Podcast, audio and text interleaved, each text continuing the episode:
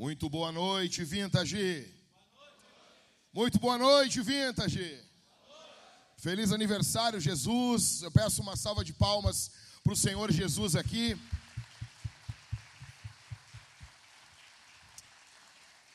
Bendito seja o nome de Jesus.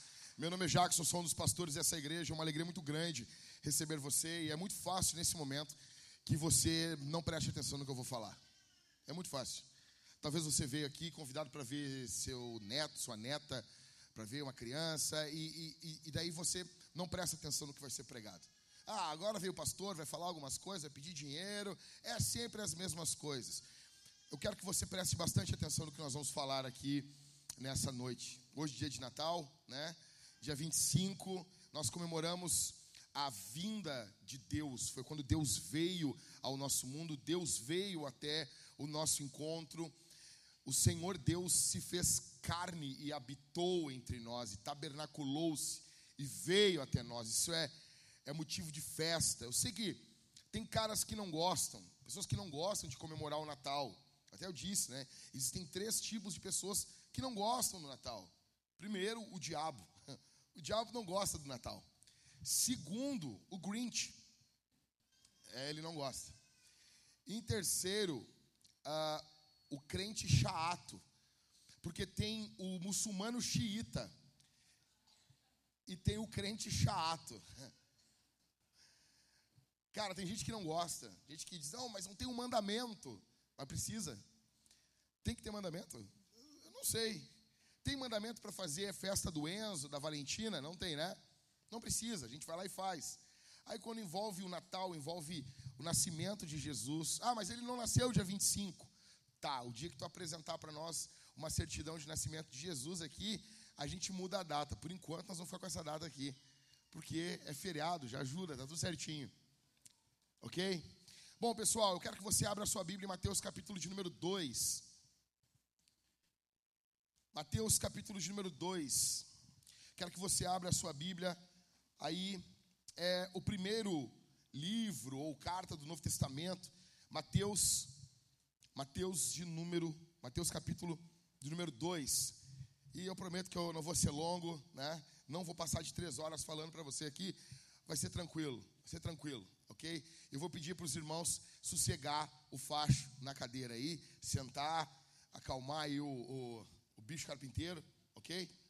Eu não sei o que é um bicho carpinteiro, acho que é um bicho que faz móveis, mas fala para ele segurar aí por enquanto. Ok, eu quero falar para você sobre três reações diante do Natal. Três reações, as únicas três reações que editaram aqui meu título. Quero agradecer ao pessoal das mídias. É, as únicas três reações que você pode ter diante do Natal. Ok? Esse é o nome correto.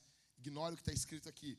É, as únicas três reações que você pode ter diante do Natal. As únicas três reações que você pode ter diante do Natal, não tem outras, são somente essas aqui. Eu quero que você leia comigo Mateus capítulo 2, do verso 1 ao 12. Vamos ler? Vamos ler, são 12 versículos. Eu quero que você preste bastante atenção aqui. Vamos lá. Tendo Jesus nascido em Belém, não é Belém do Pará, tá? Tendo Jesus nascido em Belém da Judéia, é um pouquinho diferente. Nos dias do rei Herodes, eis que vieram uns magos do Oriente a Jerusalém e perguntavam: Onde está o recém-nascido, rei dos judeus? Porque vimos a sua estrela no Oriente e viemos para adorá-lo. Ao ouvir isso, o rei Herodes ficou alarmado e com ele toda Jerusalém. Então Herodes convocou todos os principais sacerdotes e escribas do povo e lhes perguntou onde o Cristo deveria nascer. Verso 5: Eles responderam: Em Belém da Judéia, porque assim está escrito por meio do profeta. Verso 6: E você, Belém, terra de Judá, de modo nenhum é a menor entre os principais de Judá, porque de você sairá o guia que apacentará o meu povo Israel. Com isto, Herodes, sendo cham tendo chamado os magos para uma reunião secreta, perguntou-lhes sobre o tempo exato em que a estrela havia aparecido. Verso 8: Enviando-os a Belém, disse-lhes: Vão Busquem informações precisas a respeito do menino e quando tiver encontrado, avise-me para que para eu também ir adorá-lo. Uhum. Verso 9. Depois de ouvirem o rei, os magos partiram, e eis que a estrela que viram no oriente ia diante deles, até que chegando, parou sobre onde o menino estava. Verso 10. E vendo eles a estrela, alegraram-se com grande e intenso júbilo. Entrando na casa, viram um menino com Maria, sua mãe, Prostrando-se, o adoraram. E abrindo os seus tesouros, entregaram-lhe suas ofertas: ouro, incenso e mirra. E tendo sido avisados por Deus em sonho, para não voltarem à presença de Herodes, os magos seguiram por outro caminho para a sua terra. Olha aqui para mim. Mateus, que escreveu aqui, ele tem uma pena venenosa. Mateus é um cara que quer criar treta. Você já conheceu alguém que cria problema? O escritor do Evangelho de Mateus é um cara que gosta de discutir, é um cara que gosta de criar problema. No capítulo 1, ele escreveu a genealogia, sabe? Aquela, fulano gerou fulano, que gerou fulano, aquelas partes que você pula na Bíblia, e você não deveria fazer isso, ok? Então, o fulano que gerou fulano, que gerou fulano, que gerou ciclano, beltrano. Pois bem, quando Mateus está falando da genealogia de Jesus, Mateus cita incesto, estupro, Mateus cita um cara roubando a mulher do outro, matando o marido dela. Mateus está jogando na cara dos judeus o tipo de família da onde veio Jesus. Se tu acha a tua família complicada, se tu acha a tua família pecadora, se tu acha a tua família com limitações, com segredinhos que ninguém pode saber, você não tem noção dos problemas que tinha na família de Jesus. A família de Jesus era uma família muito complicada. E daí no capítulo 2, tendo Jesus nascido, atenção aqui, Jesus tendo nascido, do nada, Mateus agora fala de uns magos que vieram do Oriente. E a gente é crente, a gente é evangélico, e nós, nós não temos um ministério de magos na igreja. Você já viu? Ah, vou lá visitar a Vintage lá. Eu quero servir na, na área da magia, Grifinória, entendeu? Seria legal isso, mas não tem. Não tem porque magia é pecado. Daí os teólogos, quando pegam esse texto bíblico, eles não sabem o que fazer. Eles ficam dizendo que mago, bom, mago não é mago, que é a melhor interpretação. Quando você vê um problema na Bíblia, você dá um outro nome para ele. Eles dizem que magos aqui, eles são ah, astrônomos. É o pessoal da NASA do Antigo Testamento. Deixa eu te contar um segredo aqui hoje. As palavras que estão na Bíblia é, é as palavras que deveriam estar. Mago aqui quer dizer mago. Mago, isso mesmo. Magos do Oriente. Vem alguns magos e eles vão até Jerusalém, porque eles querem adorar o rei que nasceu. Eles chegam para Herodes, eles perguntam, eles não sabem muito bem, eles pedem ajuda ali dos universitários, eles vêm, pesquisam a Bíblia de estudo que eles tinham naquele período, pegam a Bíblia de estudo Nova Almeida atualizada, abrem Miqueias capítulo 5, verso 2, e eles descobrem, opa, o Messias vai nascer em Belém. É fácil. Então ele nasceu lá. É só irmos para lá. os magos vão. Herodes chama os magos e diz assim: Ó, faz um favor aqui para mim. Lá no fundo, lá, tem pessoas conversando e elas não estão me olhando. E eu quero que olhe só para cá, lá no fundo. Isso, agora parou. Eu quero contar um negócio para vocês. Olha só. Os magos foram adorar Jesus. Herodes disse: Vão lá e depois me avisem para que eu também vá adorá-lo. Os magos vão, chegam lá, tem um bebê em uma manjedoura, local simples, pobre. Eles vão, levam seus tesouros. Deus avisa a eles que Herodes estava tramando algo ruim. Nós ficamos sabendo na continuação da leitura do texto que Herodes vai mandar matar os meninos. E os magos vão embora. Só que esse, esse, esse trecho da Bíblia, ele nos mostra três reações, as únicas três reações que você pode ter diante do Natal. Deixa eu dizer uma coisa para você. Você deve ter comido a beça ontem. Tá todo mundo aqui meio empanzinado aqui. O que, que tu comeu, Maico? De tudo. De tudo um pouco. O que, que vocês comeram, pessoal? Que, me diz assim, eu comi uma coisa gostosa ontem. Diz um prato bom aí que alguém comeu aqui. Hã? Torta de maçã aqui. Torta de maçã. Que a minha esposa fez. Sensacional. Sensacional. Foi fabuloso. Muito bom, muito bom. Igor, o que, que tu comeu, Igor? O que o pessoal comeu lá no fundo? Lá. Esmeraldino, o que tu comeu, Esmeraldino? Torta fria. Que isso. Quem é que comeu uva passa ontem? Você levanta, eu quero só ver. Não, não, seja verdadeiro, não minta. Tá, e quem gosta de uva passa? Isso aí, cara. Isso aí, nós vamos fazer uma igreja da uva passa. A igreja da uva passa dos últimos dias. É sempre assim, né? A uva passa é nos últimos dias do ano. Só piada boa. E, e, e, veja, há uma grande probabilidade de você olhar o Natal apenas como, como isso. O período que você come uva passa. O período que você vai cantar a música da Simone intimando as pessoas. Então, é Natal. E o que que tu fez? Pô, eu engordei. Foi isso. Então, há uma probabilidade de você olhar o Natal apenas pela, pela parte comercial. E você não responder ao Natal. Só que esse texto bíblico nos mostra três reações ao Natal. Olha comigo aqui. A primeira reação é a revolta, verso 3 e o verso 8 do capítulo 2. Ao ouvir isso, o rei Herodes ficou alarmado, e com ele toda Jerusalém. Enviando-os a Belém, disse-lhes: Vão e busquem informações precisas a respeito do menino, e quando tiverem encontrado, avise-me, para eu também ir adorá-lo. Veja, muitos aqui são iguais a Herodes. Herodes não quer que, que outro rei reine. Herodes não quer que Jesus reine. Herodes não quer que Jesus esteja reinando sobre a sua vida.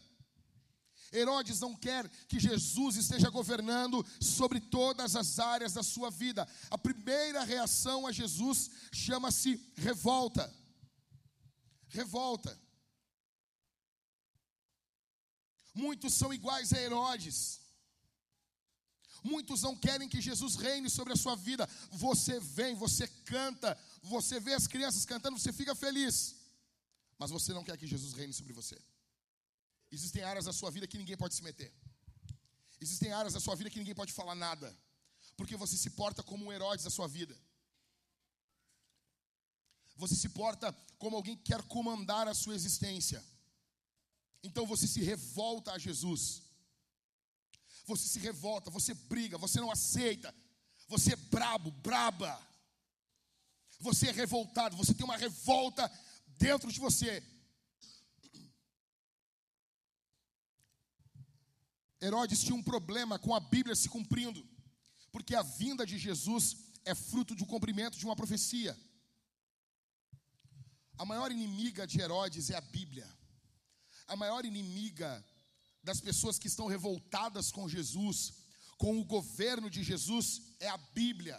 A Bíblia muitas vezes é o teu inimigo. porque o que está escrito aqui ofende você. Você dá desculpas, você bota desculpa em A, em B, mas o seu problema é com a Bíblia. O seu problema é com a Escritura. Eu pergunto para você aqui: Jesus está reinando na tua vida? Jesus está governando a tua existência? Jesus está governando os teus projetos, Jesus está governando os teus sonhos, Jesus está governando o teu casamento, Jesus está governando o teu relacionamento com os teus filhos, Jesus está governando o teu relacionamento com o teu esposo, com a tua esposa, ou não? Ou você quer reinar? Porque Herodes quer matar Jesus? Porque Herodes quer reinar, igualzinho a você. Você vem aqui, você canta, você traz uma oferta e você acha que você pagou Deus. Mentira! Você está querendo governar, você está querendo reinar, você está querendo ter o seu reino sobre você. Eu tenho uma péssima notícia para te dar aqui essa noite: o teu reinado está chegando ao fim. O teu reinado está chegando ao fim. Não tira meu som, Ricardo. O teu reinado vai diminuir, diminuir, diminuir, até secar. Todos nós estamos morrendo. Todos nós. Me dá mais retorno, Ricardo, por favor. Faz sinal aí para mim quando tu, tu, tu, entendeu, pelo menos. Que eu não estou falando com um boneco aí. Obrigado.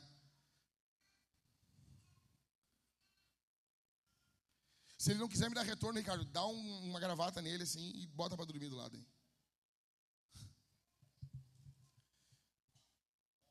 Não, os caras ficam me tirando meu retorno aqui, eu sou otário. Tô pregando há 25 anos, rapaz. Tô acostumado. Vocês são uma gangue, vocês ficam assim, ó. Com uma cara plena, assim, ó.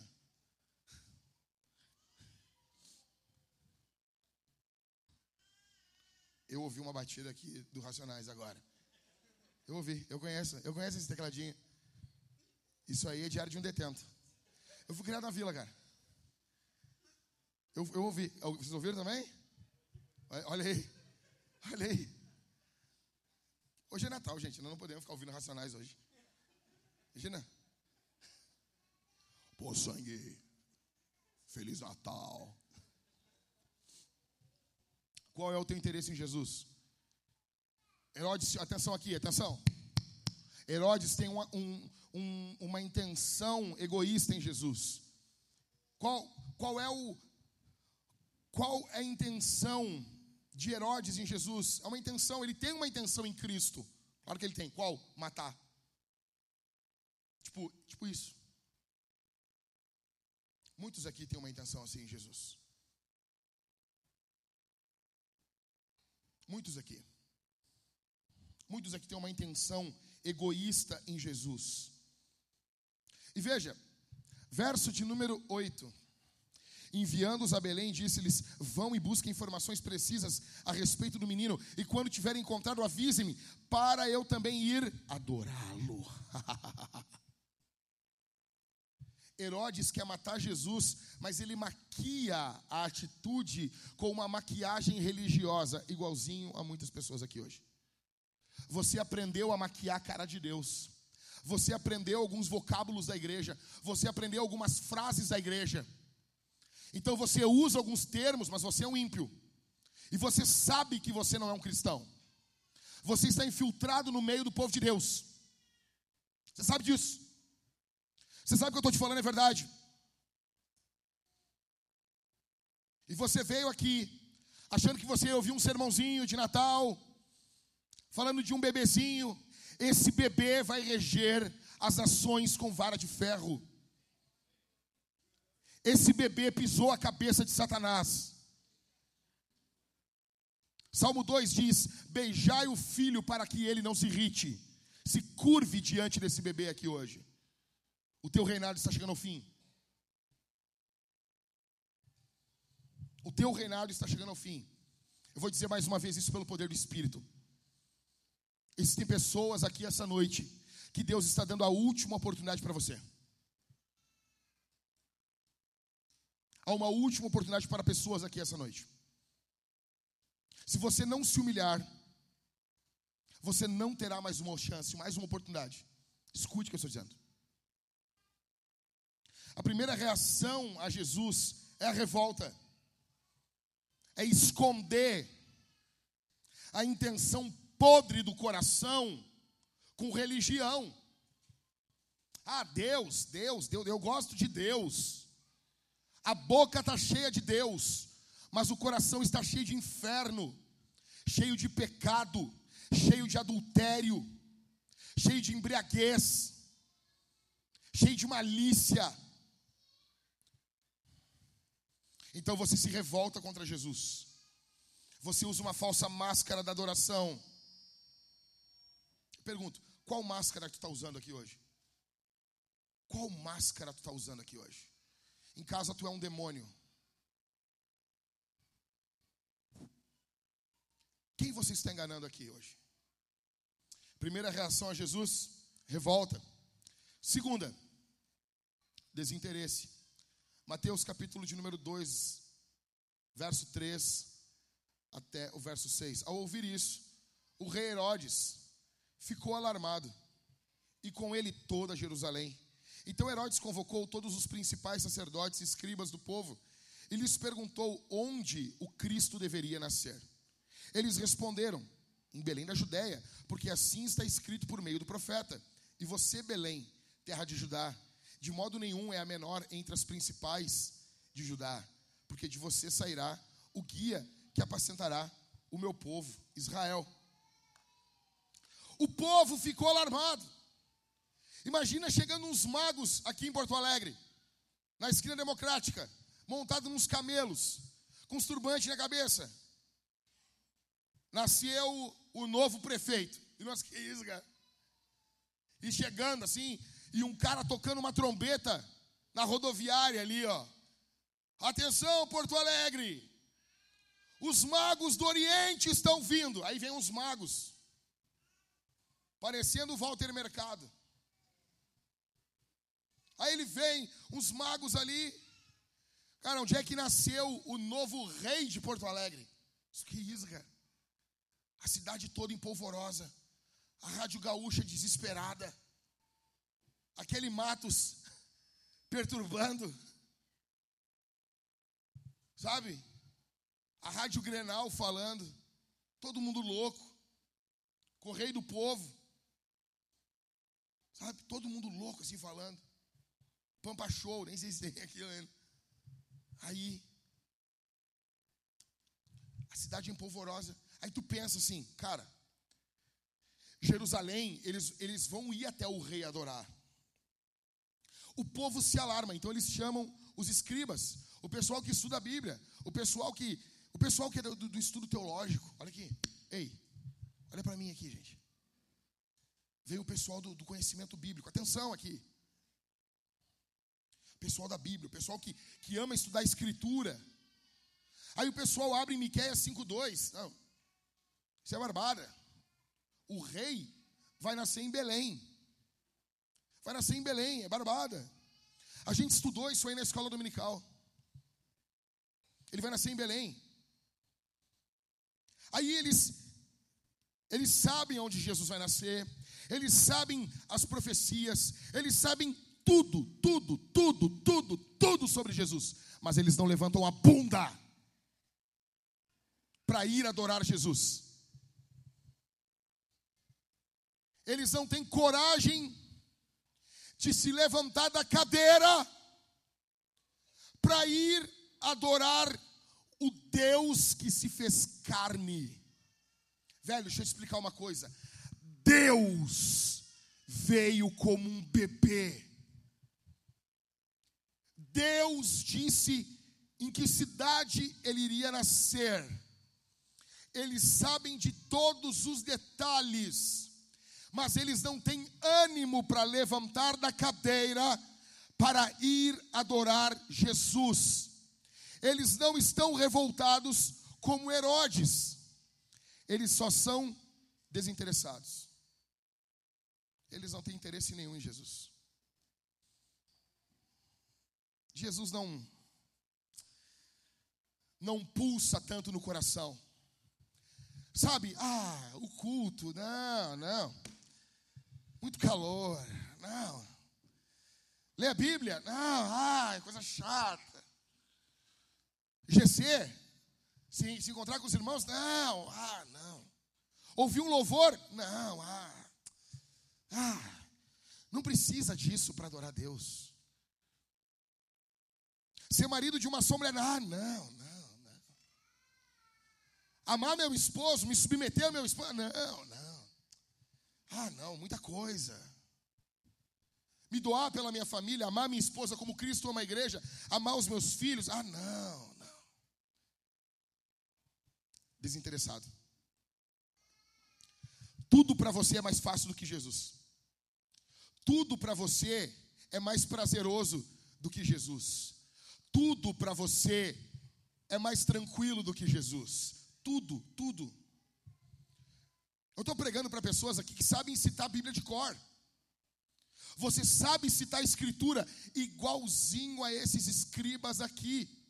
Você sabe citar a escritura, você sabe falar as profecias, você estudou na escola dominical, você cantou quando você era criança, com as titias da igreja. Você foi criado com Bíblia por tudo, por toda a casa. Mas você não tem ânimo de levantar a bunda na cadeira e seguir Jesus de verdade. De abandonar o teu pecado você tem um desinteresse em Jesus. A sua vida, atenção! Você é um acomodado. Você está acomodado com a sua vida. E você vive, vive, vive, parece que nada vai mudar. Parece que a sua vida vai continuar sendo a mesma. Só que vai chegar um dia onde a tua vida vai acabar. Onde você vai morrer. E você vai ter que prestar conta de cada sermão que você ouviu de cada trecho da Bíblia que você leu, de cada canção que você decorou, de cada lição de escola dominical que você aprendeu. Você não está revoltado contra Jesus, você só está desinteressado. Sabe? Veja, vamos olhar aqui os magos vindo. Os magos estão vindo, cara. Aí tem os caras que estudam a Bíblia, conhecem Abraão, Isaac, Jacó, conhecem a história de Israel, o reino do norte, o reino do sul, conhecem tudo, tudo, tudo, tudo, tudo. Só que para eles, Jesus é só uma ideia que enche a cabeça, mas não desce para o coração. Jesus é apenas uma ideia para eles. Jesus é apenas uma palavra que é dito pela boca do Roberto Carlos uma vez por ano no especial da Globo, só isso. Jesus é apenas uma ideia teológica. Jesus é apenas um tema para super interessante colocar em xeque o cristianismo uma vez por ano ou duas vezes por ano, no Natal e na Páscoa. Só isso. É só isso. Jesus não é aquele que muda a minha vida radicalmente, aquele que bota o dedo na minha moleira aquele que muda a minha consciência, transforma a minha vontade. Não. Jesus é apenas uma ideia. Eu tenho uma caixa na minha vida para o meu trabalho, uma outra para finanças, uma outra para o casamento, uma outra caixa os meus filhos e uma outra caixa é Jesus. Jesus é apenas uma parte da minha vida. Ele não domina sobre tudo. Você entende isso? Você é desinteressado. Você não tem interesse nenhum em Jesus. Qual o seu interesse em Jesus aqui hoje? Qual o seu alvo em Jesus aqui hoje? O que você quer com Cristo aqui hoje? Então a primeira reação diante do Natal, diante de Jesus, é a reação da revolta. A segunda reação é a reação do desinteresse. Desinteresse. Cara, deixa eu dar um exemplo para vocês. Quando você quer fazer algo, não tem desculpa. Quem quer, arranja. Quem, quem não quer, vai inventar uma desculpa. Quem quer, dá um jeito. A gente tem algum gremista aqui hoje? Sim ou não? Se minha mulher engravidar esse ano, o nome do meu filho vai ser Luizito Soares.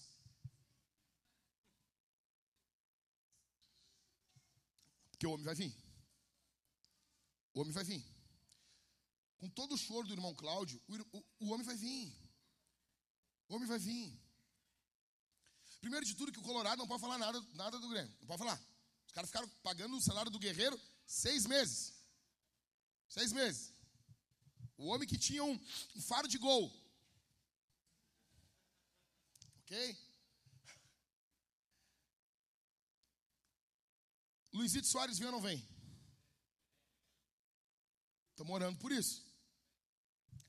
Cara, então, quem é gremista entende o que eu vou dizer. Da onde vem a história do nosso hino? Composto pelo saudoso Lupicino Rodrigues. Até a pé nós iremos. Você sabe de onde vem a história desse hino? Sim? Foi uma greve de bondes que teve em Porto Alegre e não tinha como ir no jogo do Grêmio. E a torcida foi a pé. Foi a pé. A torcida foi a pé, cara.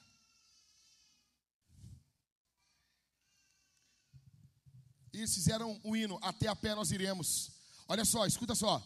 Até a pé nós iremos para o que der e vier. Mas o certo é que nós estaremos com o Grêmio onde o Grêmio estiver. Isso é o que? É uma entrega, é uma rendição, é um louvor.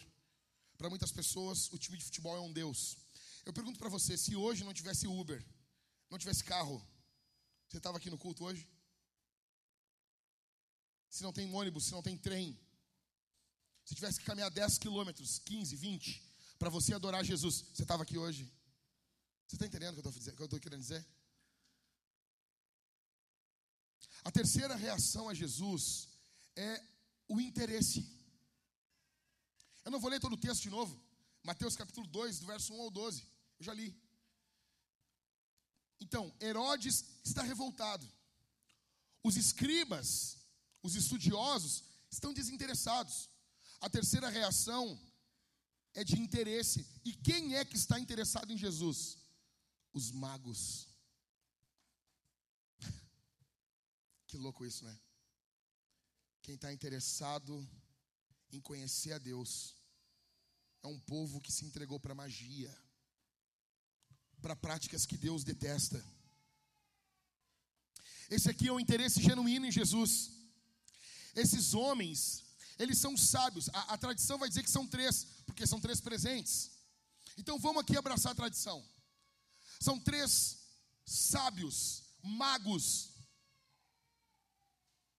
Eles têm um interesse genuíno em Jesus. Eles vêm do Oriente, uma distância muito longa.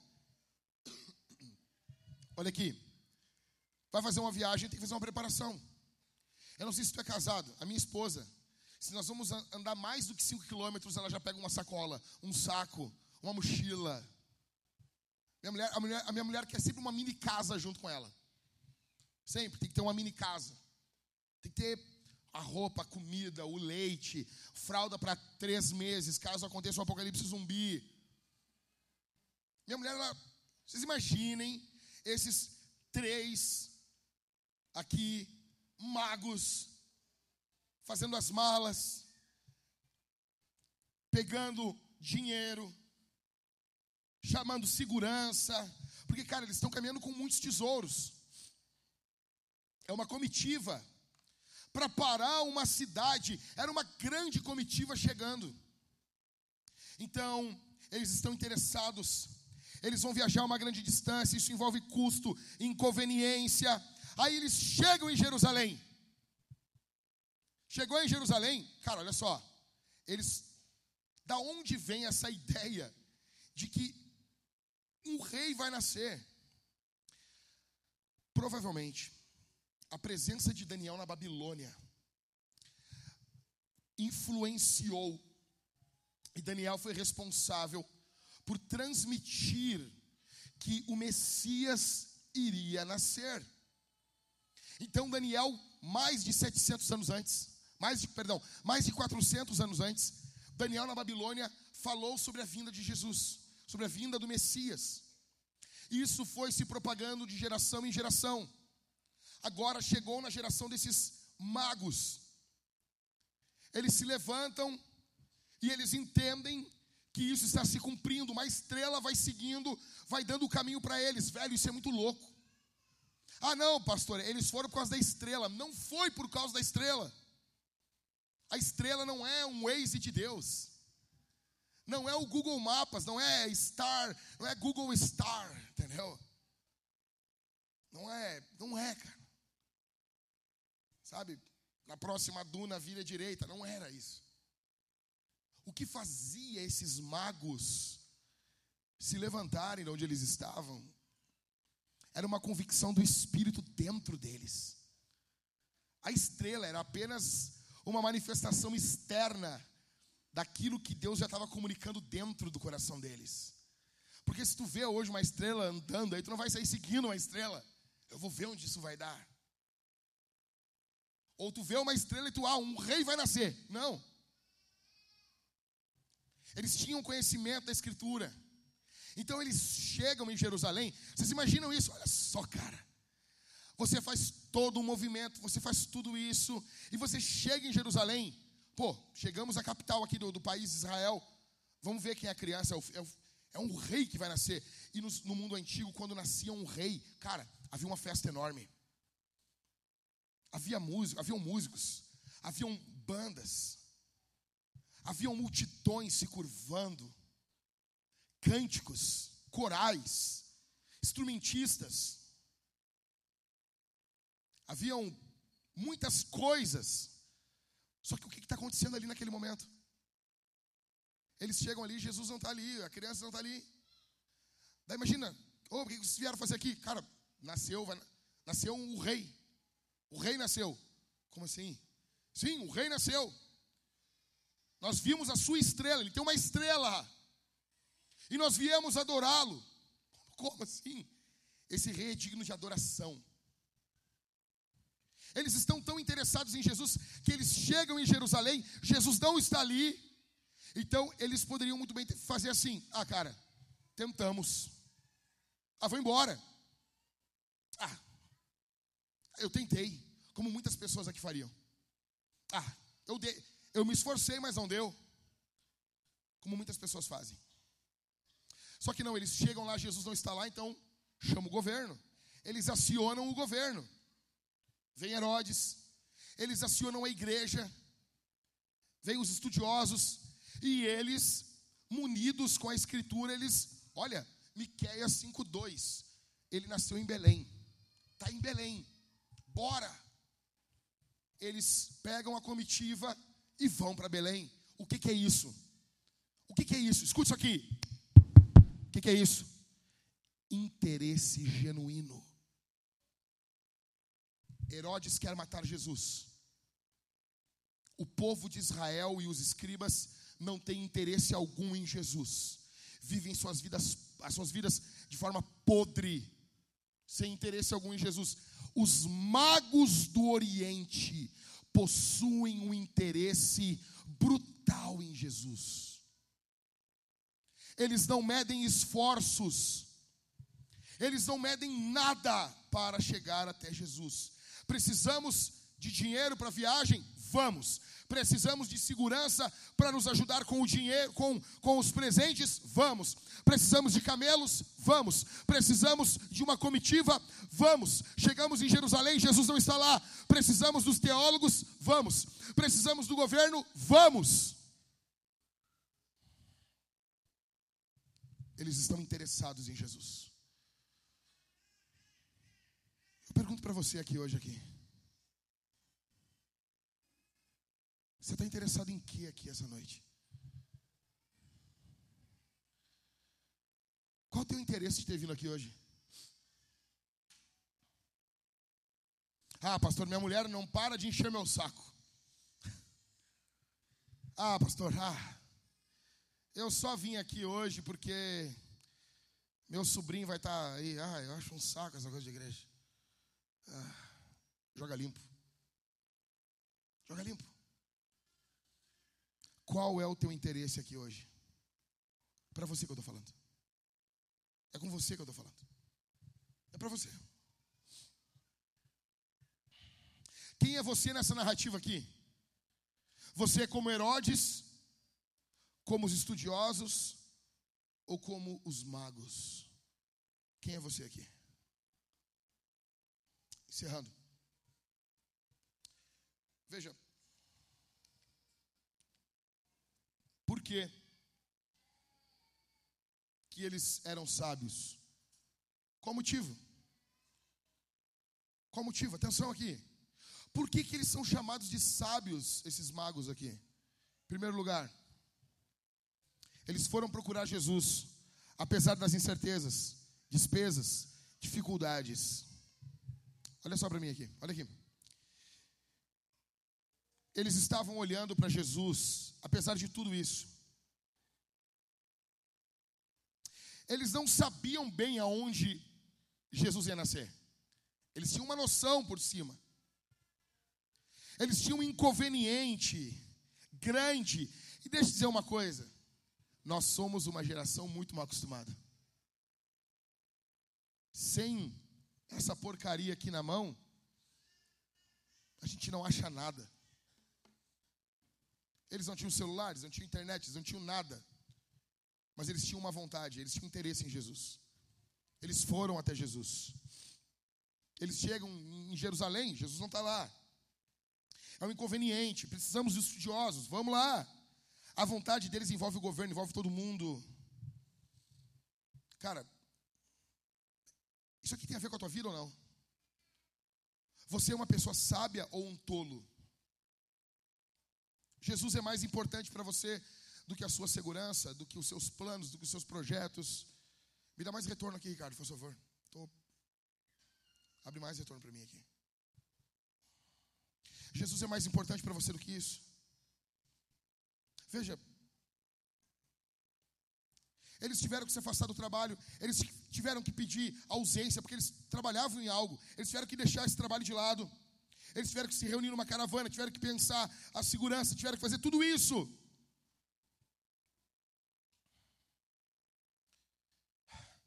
O que é mais importante para você, a sua estabilidade ou Jesus? Veja, e visivelmente, cara, Jesus não fez nada por eles. Jesus não fez nada por eles. Eles chegam ali, tem um bebê ali. Tem um bebê chorando. Maria trocando as fraldas dele. E, e, e aquele bebê chorando. Humanamente, esse bebê não mudou nada na condição terrena na vida deles. Na ótica humana, eles só gastaram dinheiro, tempo. Só que esses magos sabiam que as coisas mais poderosas da vida não são definidas por aquilo que a gente vê. As coisas mais impactantes da existência não são medidas pelaquilo que nós podemos observar com os olhos. Quanto custa para você seguir Jesus? O que, que você já perdeu por Jesus? O que, que você já teve que abrir mão por Jesus? Você já abriu mão do que por Cristo? Sabe, eu vim para a igreja em 98. Eu tinha 15 anos de idade. Minha mãe tentou me abortar lá em 82. Quando eu estava com dois meses na barriga da minha mãe, minha mãe entrou dentro de uma clínica de aborto para tentar me abortar. Sabe qual foi a primeira frase que eu ouvi da boca do meu pai em 98, quando eu aceitei Jesus? Eu acho que eu nunca contei isso na vintage. Quando eu aceitei Jesus, a primeira frase que meu pai me falou dentro do carro, na frente da, da praça, uma praça da amizade, eu me lembro como se fosse hoje. O meu pai disse para mim assim, exatamente assim: Eu deveria ter deixado a tua mãe te abortar.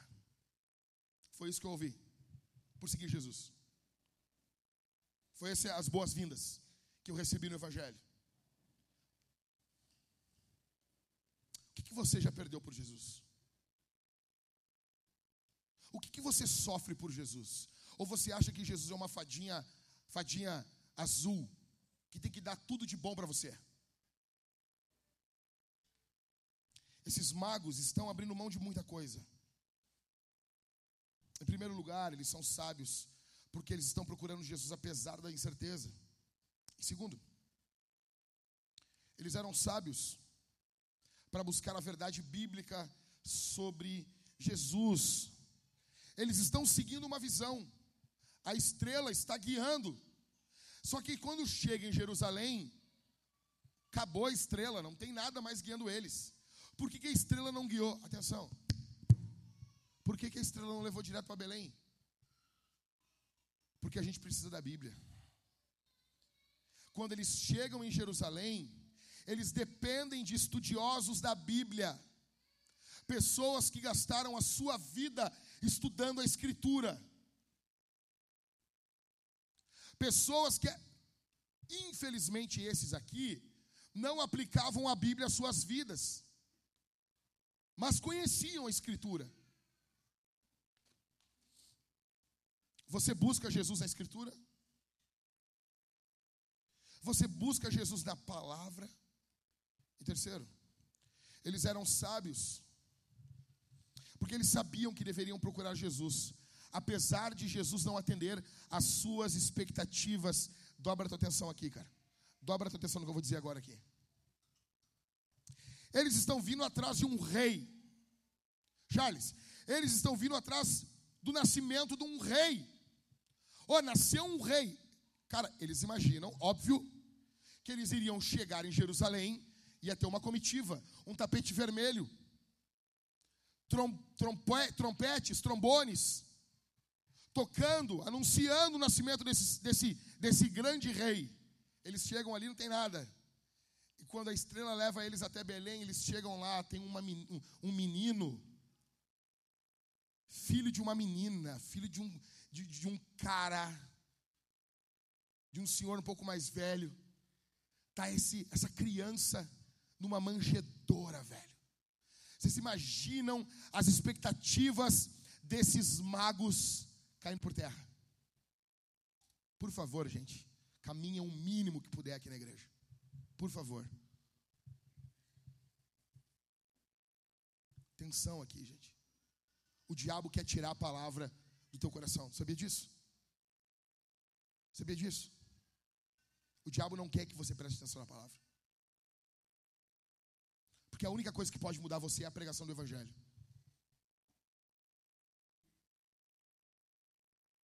Aí eles chegam ali, cara, tem um bebezinho ali, velho. Numa manjedoura, um negócio assim, sabe? Quantos de vocês já tiveram essa mesma experiência? Vocês vieram, vieram para Jesus e pensaram assim: pá, vai ser desse jeito, vai ser assim. Você estava esperando que Jesus ia ser de um jeito e ele é do outro. Você esperava que a vida cristã era uma coisa e ela é outra. Não era o que você estava pensando. Só que esses aqui são sábios para aceitar Jesus como ele é e eles não estão querendo mudar Jesus. Eles estão aceitando Jesus do jeitinho que Jesus é. Você aceita Jesus como ele é? Ou você quer customizar Jesus para você? Você quer ter um Jesus ao gosto do freguês? Um Jesus que aperte a sua bochecha e diga coisa linda o que você está fazendo, seu pecador imundo. que dê um abraço em você quando você vive como um demônio. É isso. Eles são sábios, porque eles estão cultuando o Jesus verdadeiro e não um Jesus que eles criaram na mente deles. E muitos que estão aqui hoje estão cultuando um Jesus que você inventou na sua cabeça, não o Jesus da Bíblia, não o Jesus da história. Em quarto, os magos eram sábios, pois adoraram Jesus com as suas riquezas. Olha só isso aqui. Uma coisa é fato: ou você adora com o seu dinheiro, ou você adora o seu dinheiro. Ou você adora com as suas riquezas, ou você adora as suas riquezas. Esses magos, eles vêm do Oriente, cara. Eles trazem ouro, incenso e mirra para Jesus. Cara, qual é o objeto da adoração deles? Qual é? É, mas Jesus, o objeto da adoração é um bebê. O alvo da adoração é um bebê. Eles estão chegando diante de um bebê. Vocês têm noção disso? Eles estão se prostrando diante de um bebezinho. E eles estão trazendo os seus tesouros. Deixa eu dizer uma coisa para você. Eles sabem muito menos de Jesus do que você e eu. Jesus ainda não pregou nenhum sermão, Jesus não expulsou nenhum demônio ainda.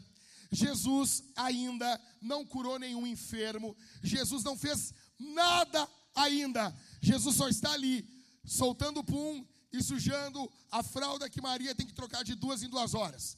É só isso que Jesus está fazendo. Só isso. E mamando. Mamando loucamente. É só isso. Jesus não fez nada ainda. E eles estão adorando Jesus com as suas riquezas, com aquilo que eles têm. Deixa eu dizer uma coisa para você aqui.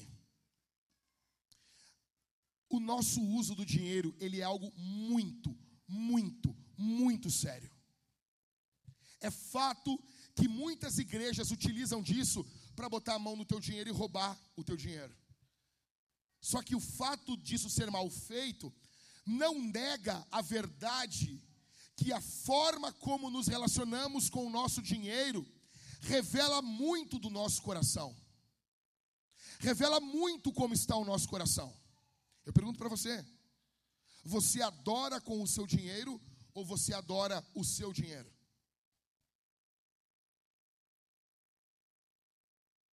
É óbvio que a oferta em um culto de Natal deveria ser a maior oferta do ano. Nós deveríamos ter essa generosidade. Nós deveríamos ter a postura desses magos.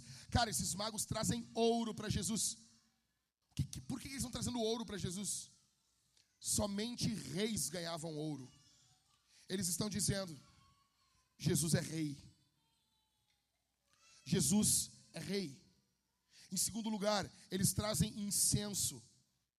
Quem é que manuseava incenso no Antigo Testamento? Quem? Os sacerdotes. E eles trazem mirra. Mirra era usado para o embalsamento, para você embalsamar. Ou seja, eles estão dizendo que Jesus é rei, eles estão dizendo que Jesus é sacerdote, e eles estão dizendo que Jesus está nascendo para morrer em uma cruz pelos nossos pecados. É esse dinheiro que vai manter a ida de José, Maria e Jesus até o Egito. É esse dinheiro. E muitos perderam o interesse em Jesus. Você não tem alegria. Eles têm prazer em entregar o seu dinheiro a Jesus. E por que, que você não tem? E eu não estou falando só de igreja, eu estou falando do uso do teu dinheiro no dia a dia. Você não ajuda ninguém. Você não socorre ninguém. Você não, não, não estende a mão para ninguém. Todo o teu dinheiro fica em você. Todo o teu dinheiro fica fechado, limitado em você.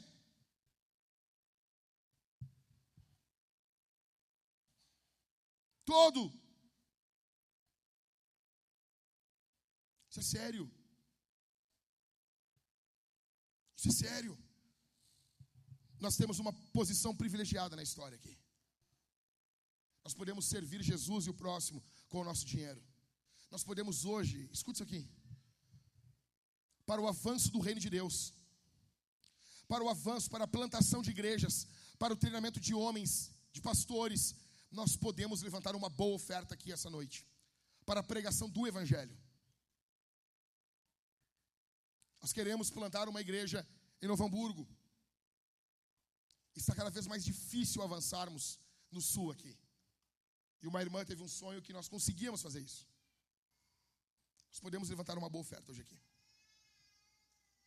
Se você tiver essa mentalidade de se prostrar diante de Jesus e lançar diante dele os seus tesouros. Em último lugar, por que, que eles eram sábios? Em quinto e último,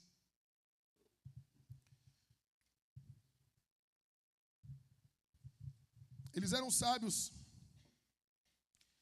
pois eles estavam dispostos a adorar Jesus menos que ninguém o adorasse. Porque na verdade, quem é que foi até lá, gente? Foram eles e os pastores lá de Lucas 2. Só. Só. quem adorou Jesus foram os anjos, os animais, magos e simples pastores. Olha para mim aqui. Olha para mim aqui. Se ninguém na tua casa adorar Jesus, você vai adorar? Se ninguém na tua família adorar o Senhor, você vai adorar? Se ninguém na tua empresa adorar Jesus, isso vai afetar você? Se nenhum amigo seu adorar Jesus, você para de adorar? Os magos não estão nem aí para o resto do mundo. Se só tiver um adorador em Porto Alegre, quem vai ser?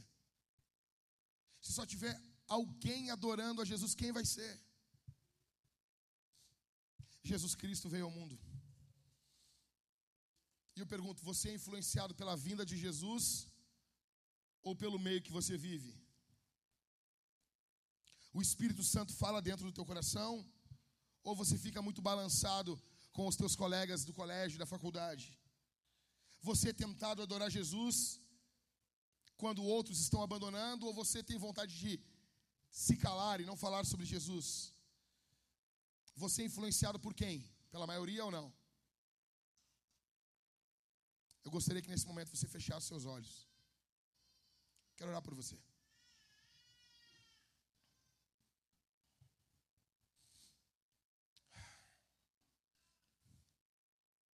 Pai,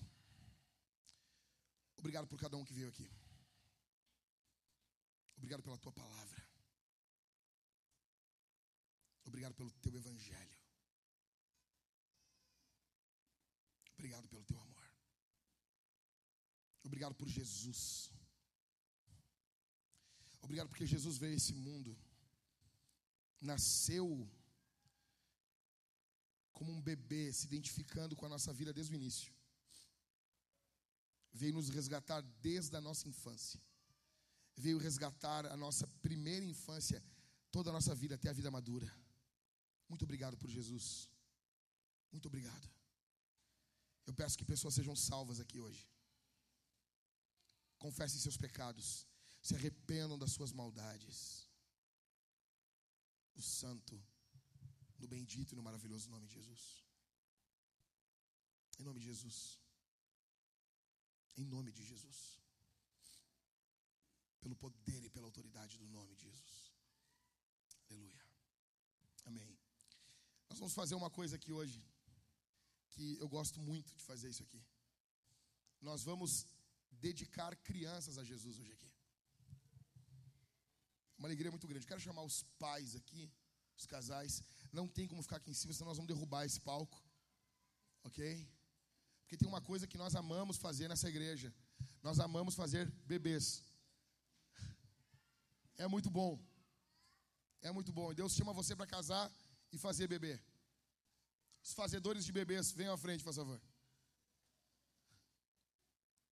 Su, eu acabei não ouvindo o teu áudio. Quantas dedicações nós tivemos esse ano? Oi? Com aqui fecha 19. Nós temos uma meta então para o ano que vem. Vamos dobrar isso. Vamos? Gabriel está dizendo, eu, eu já eu já estou cooperando já. Né, Gabriel? Tragam seus, seus filhos, seus Enzos, suas Valentinas. Coisa linda.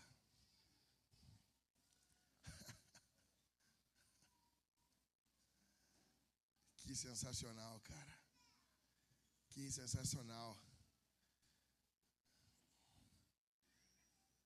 Eu vou, eu vou pedir que vocês não fiquem muito perto da caixa para não estourar no ouvido de vocês, que eu vou dar um grito aqui daqui a pouco.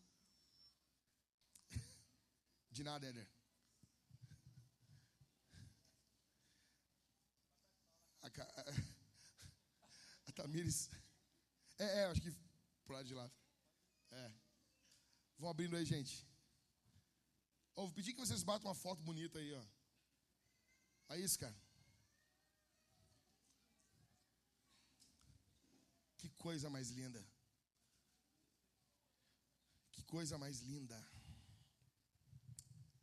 Nós amamos nascimento e novos nascimentos. O povo de Deus é um povo que celebra o novo, o, o novo nascimento e o nascimento. Olha para mim aqui. Por que, que nós vamos dedicar essas crianças a Deus? Ah, pastor, eu sei, porque Jesus foi dedicado. Não, nada a ver. Tem a ver. Aquilo lá é da lei do Antigo Testamento. Era só, era só o primogênito que era dedicado ali. Meninas não eram dedicadas ao Senhor. Tipo, o Daniel não ia estar aqui agora, né, Dani? A, a Ana Lu não seria dedicada, apresentada, né? O Antigo Testamento é uma apresentação. As crianças já estão apresentadas para Deus. Deus já sabe quem elas são. Deus sabe direitinho quem elas são, tá bom? Nós vamos dedicar ao Senhor. Não tem mandamento para isso na Bíblia. A gente vai fazer isso porque a gente ama o Senhor e a gente ama dedicar ao Senhor tudo que a gente faz, principalmente os nossos filhos. Então nós vamos dedicar os nossos filhos ao Senhor. O que nós estamos dizendo aqui nesse momento é teu, Senhor. Nós não estamos, olha só. Muitas pessoas dizem que nós não fazemos, não, não criamos os filhos para nós, nós criamos os filhos para o mundo. Isso é mentira. Você não cria filho nenhum para o mundo. Você cria seus filhos para Deus. Ok? Nós estamos dedicando os nossos filhos a Deus nesse momento. Eu vou pedir nesse momento que todos aqui fiquem de pé.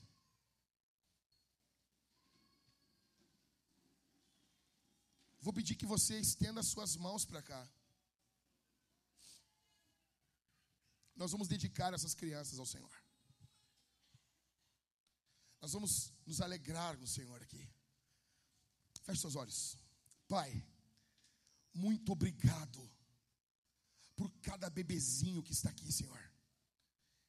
Muito obrigado. São tantos que eu eu não me recordo nem o nome de cor, Senhor, porque as bênçãos são maiores do que nós temos imaginado, Senhor. São muitas crianças, são famílias abençoadas poderosamente pelo Senhor. Isso aqui não é uma obra minha, não é uma obra dos pastores, é uma obra do teu espírito. Eu peço, esses homens que estão segurando seus filhos aqui, sejam homens de honra, sejam homens que doem suas vidas pelas suas famílias, morram pelas suas mulheres, se entreguem pelos seus filhos, mantenham o cinto das suas calças fechados, em honra ao teu nome. Abençoa essas mulheres que estão aqui, Senhor, com os seus filhos, seus esposos aqui, Senhor. Abençoa essas famílias, protege, livra do adultério, da maldade, da insubmissão, da falta de amor, de temor. Que Cristo brilhe poderosamente em cada lar dessas famílias aqui nós dedicamos esses bebês ao Senhor, para a missão, para cumprir o que o Senhor tem para fazer. Nós dedicamos essas crianças, nós dedicamos essas famílias, nós dedicamos esses pais para a tua obra. Levanta aqui missionários, missionárias. Levanta aqui, Senhor, pastores, plantadores de igreja, empresários, médicos juízes, delegados, policiais, pessoas que cuidem, que trabalham na área da saúde, enfermeiros, socorristas. Levanta aqui, Senhor. Nós dedicamos essas crianças para o teu reino, para a tua glória. Que o diabo não toque com a sua pata suja nessas famílias. Que a mente desses homens sejam mente puras, mentes limpas, para a glória e para a honra do teu nome. Para a glória e para a honra do teu nome. Aleluia. Bem baixinho. A primeira Bíblia da vida dessas crianças está sendo entregue agora. Com certificado de dedicação aqui da igreja. E eu quero falar uma coisa para os membros da Vintage aqui. Os membros, olhem bem para mim aqui agora. Eu queria tanto falar.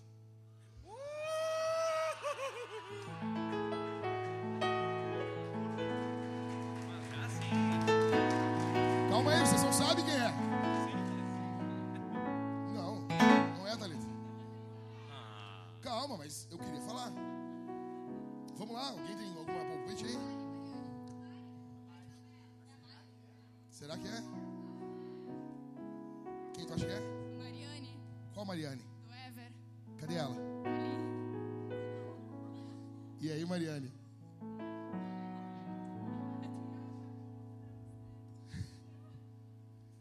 Quem acha que é a Mariane? Levanta a mão aqui. Quem? Se não, eu acho que é outra pessoa. Quem? A Bela? Cadê a Bela? E aí, Bela? Vamos ficar nisso agora. Nós temos batismo para fazer, gente. Não, fica mais um pouquinho aqui. Não, vai ser rapidinho. Calma aí, pastor. Vai ser bem rápido. Vai ser bem rápido. Hã? Não é tu. Não, não é a Thalita, não é. Oi? Gabriela do Leandro. Ó, mas imagina. Loucão, né? E aí, gente? Não, não é a Gabriela, não. Suna. E aí, Suna? Ainda, olha. Que isso, rapaz? Ainda não. Que isso, rapaz? Hã? A Mari. E aí, Mari? É tua, não é, Mari? E aí, Mari? Conta aí. Sim.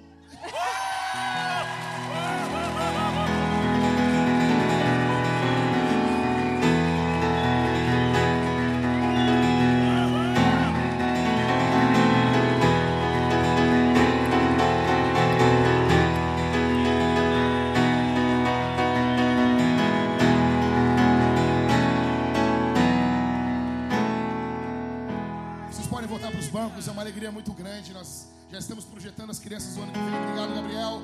Obrigado, Everton. Vocês estão garantindo a meta do ano que vem. É isso aí, caras. Nós vamos agora batizar para a glória do nome de Jesus e cantar ao, ao Senhor aqui. Amém? Amém?